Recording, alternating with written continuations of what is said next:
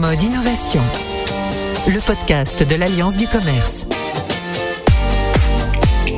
Bonjour à toutes et à tous, c'est Gilles Allais. Je suis très heureux de vous retrouver pour un nouvel épisode du podcast qui vous explique comment les marques réinventent la mode et le commerce de demain. 6 Français sur 10 affirment avoir intégré du Made in France dans leurs achats, selon un sondage de l'Institut français de la mode. Et pourtant, la part du Made in France dans l'habillement plafonne à 3%. À l'heure où le prix reste un critère déterminant dans l'acte d'achat, comment renforcer la compétitivité du fabriqué en France? Comment développer les savoir-faire? Comment reconstruire notre outil Ces enjeux majeurs valent bien un numéro de En mode innovation, le podcast de l'Alliance du commerce. Quatre invités pour mettre un peu plus de bleu, blanc, rouge dans nos vêtements. Erika Geoffrin-Cadiz, directrice offre et RSE chez Jules, qui fait partie de l'écosystème de l'association familiale Mullier. Grégory Marchand, cofondateur de la Maïcotech, co-dirigeant d'UTT et vice-président d'Euratex. Luc Le Sénécal, président de Saint-James, près de 134 ans de Made in France. Et Gildas Mainviel, directeur de l'Observatoire économique de l'Institut français de la mode, l'IFM. Gildas, 3% de production française dans l'habillement, mais une tendance de fond quand même. Hein. Les distributeurs sont de plus en plus nombreux à proposer du Made in France. Mais c'est pas du tout quelque chose qui est réservé au positionnement prix premium ou haut de gamme ou luxe accessible comme on l'appelle parfois. La grande distribution euh, s'intéresse au Made in France et ça c'est intéressant je trouve euh, comme nouveauté. Qu'est-ce qui met du vent dans les voiles du fabriqué en France? On peut associer à ce mouvement la montée de l'éco-responsabilité. Je pense que Beaucoup de consommateurs ont pris conscience que les valeurs de l'éco-responsabilité sont très importantes. Ça nous pousse, tous les acteurs de l'écosystème, écoles, entreprises, instituts, fédérations, ça nous pousse à faire des efforts pour aller dans le bon sens. Pour être plus précis, je situe ce renforcement de l'intérêt pour le Made in France après le drame de 2013 du Rana Plaza. Je pense qu'il y a un avant et un après Rana Plaza sur des questions peut-être plus de responsabilité sociale que de responsabilité environnementale a marqué les esprits. Oui, L'effondrement de ce bâtiment atelier en 2013. Quelques mois plus tôt, le ministre de l'économie de l'époque enfilait la marinière pour défendre le Made in France. Ce patriotisme économique existe. Les Français sont prêts à payer un tout petit peu plus cher dès lors que ce sont des euh, produits qui sont fabriqués euh, sur le territoire national. Arnaud Montebourg, c'était pas le plus mauvais ministre de l'industrie qu'on ait eu.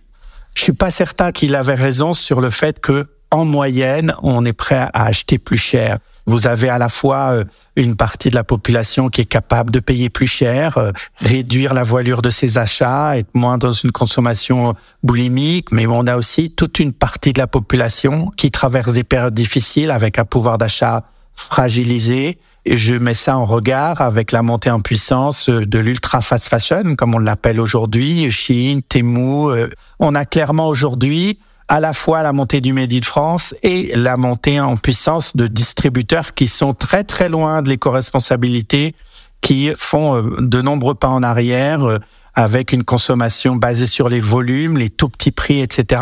Et il ne faut pas blâmer les consommateurs qui ont besoin de petits prix, mais il faut les comprendre. Erika Geoffrin-Cadiz, l'empreinte environnementale des produits, c'est clairement ce qui vous a amené chez Jules à relocaliser une partie de votre production, en commençant par les jeans. Pourquoi les jeans? Chez Jules, c'est une catégorie phare, un de nos bastions. On arrive à baisser de 30% l'impact d'un jean en le confectionnant en France. On produit aussi du 5 poches et actuellement on réfléchit aussi à développer euh, des chinos. Et est-ce que vous avez réussi à maintenir vos prix et vos marges en relocalisant? Alors euh, non, on n'a pas maintenu euh, nos marges. En toute lucidité, c'était pas vraiment l'objectif. Alors, on sait qu'un produit fabriqué en France coûte plus cher que dans d'autres pays. On a plutôt ajusté nos marges et en termes de prix de vente pour le client, on est plutôt dans la fourchette haute. Le jean Made in France, on a fait le choix de le lancer à 59 euros. On a vraiment euh, à cœur de rester accessible. À quels enjeux vous avez dû faire face? Trois enjeux euh, majeurs. Le premier, c'est un enjeu de formation, puisque bah, le savoir-faire de confection et, et de lavage n'existe quasiment plus en France. Donc on a dû faire face à une courbe d'apprentissage plutôt longue. Ensuite, un enjeu ben, industriel. Hein, il a fallu trouver des financements. On a acheté du matériel de pointe, aussi bien pour euh, la confection, la coupe et le lavage. Et puis après, des enjeux commerciaux. Hein, une usine, il faut qu'elle ait un carnet de commandes. Donc, euh, le premier client, c'est Jules. On a commencé à ouvrir avec euh, les enseignes de notre écosystème, avec Auchan et Kiabi. Mais on reste aussi ouvert à d'autres clients, parce qu'il faut bien avoir un carnet de commandes. Grégory Marchand, votre atelier de tricotage à Roubaix produit des bonnets en laine pour Decathlon. Est-ce que votre bonnet sort au même prix que les bonnets que Decathlon importe d'Asie? Nous étions légèrement plus chers au démarrage avec un objectif d'arriver en inventant et en créant les automatismes et les matériels derrière à un prix moins cher que celui du Sri Lanka sur les coûts de fabrication du bonnet en tant que tel, on est totalement compétitif. Et beaucoup plus compétitif s'agissant de l'empreinte environnementale. Dans la gamme de chez Decathlon, il y avait des bonnets, des bonnets qui étaient faits en acrylique avec des euh, membranes à l'intérieur de polyester. Et donc moi, je suis arrivé en disant, bah aujourd'hui, on va leur faire leur bonnet tel qu'il est. Et après, on va essayer de mettre nos convictions pour leur partager l'envie de faire évoluer ce bonnet dans une éco-conception qui corresponde à la terre de demain, hein, des bonnets qui ont un impact carbone le plus bas possible. On a pu prouver au bout d'un an et demi, deux ans, que notre bonnet, il est 50% moins impactant que celui importé du Sri Lanka. Voilà, il n'y aurait pas eu ce partenariat, on faisait rien. Le partenariat industriel entre UTT, votre entreprise, et Decathlon, ça a été vraiment le, le, cœur de la démarche de relocalisation. Main dans la main, vous avez créé la Mycotech qui fabrique ces bonnets. Comment s'est construite la démarche? C'est un bonnet qui d'origine était un bonnet fait en acrylique polyester. Aujourd'hui, c'est un bonnet en 100% acrylique parce que moi j'ai demandé qu'on fasse qu'une seule matière pour pouvoir le recycler. Un produit qui est dans une seule matière, c'est beaucoup plus simple à recycler. Aujourd'hui, cette matière première, elle provient du Portugal ces balles d'acrylique, on va faire du fil, on va aller le teindre dans notre teinturie qui est ici à Tourcoing. Ça va être envoyé dans le bâtiment qui est derrière, qui s'appelle la Mycotech, qui est un tricotage. C'est fini à la Mycotech, contrôlé, etc. Mis en packing, envoyé euh, dans un centre euh, logistique de Décathlon euh, ici à 20-30 km. Messieurs, dames, les retailers, les industriels, j'ai des solutions pour baisser votre impact carbone. Et aujourd'hui, la preuve, on l'a fait avec Decathlon et ce bonnet. On l'a fait. Erika Geoffrin-Cadis, quels avantages vous avez pu mesurer chez Jules à produire vos jeans en France? Peut-être déjà travailler à flux plus tendu alors effectivement, c'est à flux beaucoup plus tendu. Hein. L'usine du Denim Center, elle est située à quelques kilomètres de notre entrepôt, donc il y a quand même un vrai enjeu d'être à portée de main. La production très proche locale permet d'être hyper réactif et d'ajuster au mieux nos quantités, donc d'acheter mieux. Cette usine, vous l'avez créée de toutes pièces à Neuville-en-Ferrin dans les Hauts-de-France, 40 000 pièces produites en 2023, objectif trois fois plus en 2024. Et l'ambition, c'est de devenir une plateforme locale d'apprentissage où tous les intervenants de la chaîne de valeur, que ce soit les marques avec les designers, les acheteurs, les chefs de produits, mais également les industriels, pour trouver bah, des solutions pour être plus vertueux, pour être plus euh, compétitifs et surtout plus créatifs. Quels enseignements au terme de cette première année pour le Denim Center et, quelles actions correctives vous avez mises en place pour améliorer les performances? Alors déjà de la formation plus intense, un chef d'atelier qui est euh, expert euh, en confection qu'on n'avait pas au tout démarrage et du coup qui a permis vraiment d'accélérer cette formation. On fait face aussi à des problèmes d'absentéisme, donc en fait il faut former régulièrement. Donc on a dû euh, améliorer et adapter notre manière de former et aussi revoir la disposition des chaînes de production pour éviter les temps morts entre guillemets entre chaque étape dans la chaîne de production. Luc Le Sénécal, la transmission des savoirs, la formation sont des enjeux essentiels pour Saint-James. C'est ce qui vous permet de maintenir la qualité des vêtements Saint-James fabriqués en France depuis près de 134 ans. Pour maintenir tout ce niveau-là, chaque poste de travail, c'est 18 mois de formation. Comme ces métiers ont disparu, pour la plupart, ou les écoles de formation ont disparu, donc on fait notre propre formation interne. Nous avons des personnes issues euh, de l'encadrement qui forment les personnes pendant 18 mois et ensuite on les garde. Alors l'attractivité, nous avons ouvert nos ateliers et ça permet aussi au grand public et aux personnes en reconversion, puisque un tiers de nos embauches sont des personnes qui, après 40 euh, ans, euh, veulent changer de vie et ont découvert euh, l'entreprise via les visites que nous effectuons au grand public.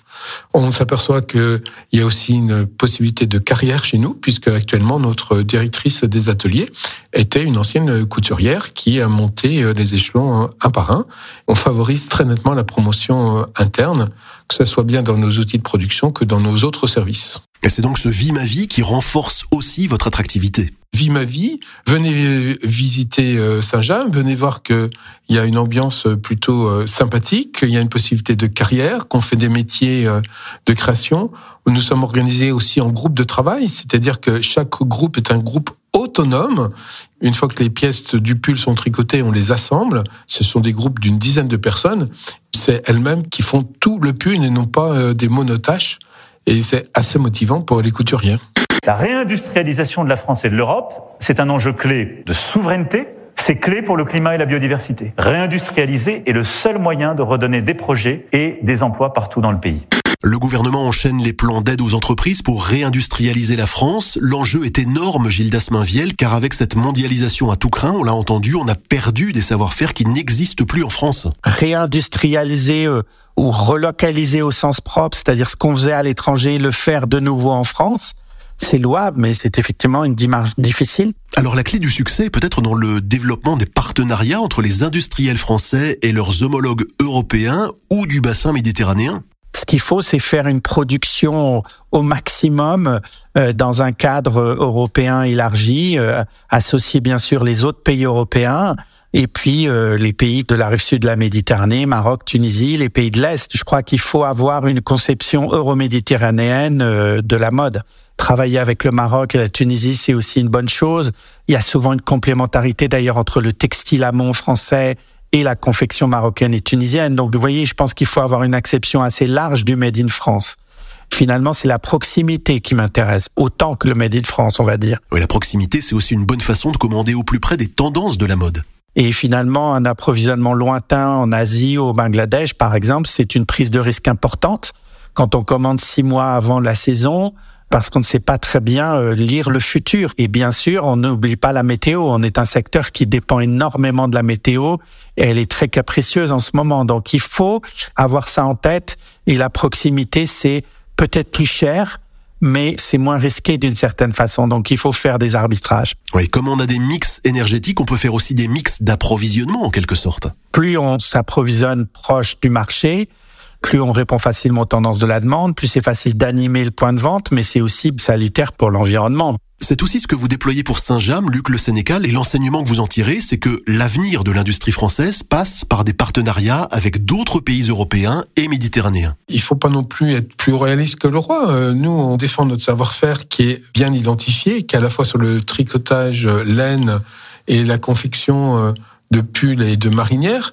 Par contre, nous sommes incapables de fabriquer des pantalons. Donc, on envoie nos patronages, on choisit nos tissus et on essaye, dans la mesure de possible, de la ramener en France ou en Europe. Donc, on l'a fait avec euh, les établissements Tufri, qui sont des fabricants de jeans en France, ou 1083.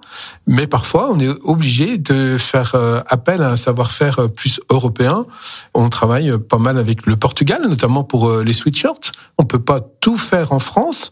Mais tout ce qui peut être en France, faut le faire en France. L'ambition, ce n'est pas de faire 100% en France, mais de croître, de retrouver nos savoir-faire.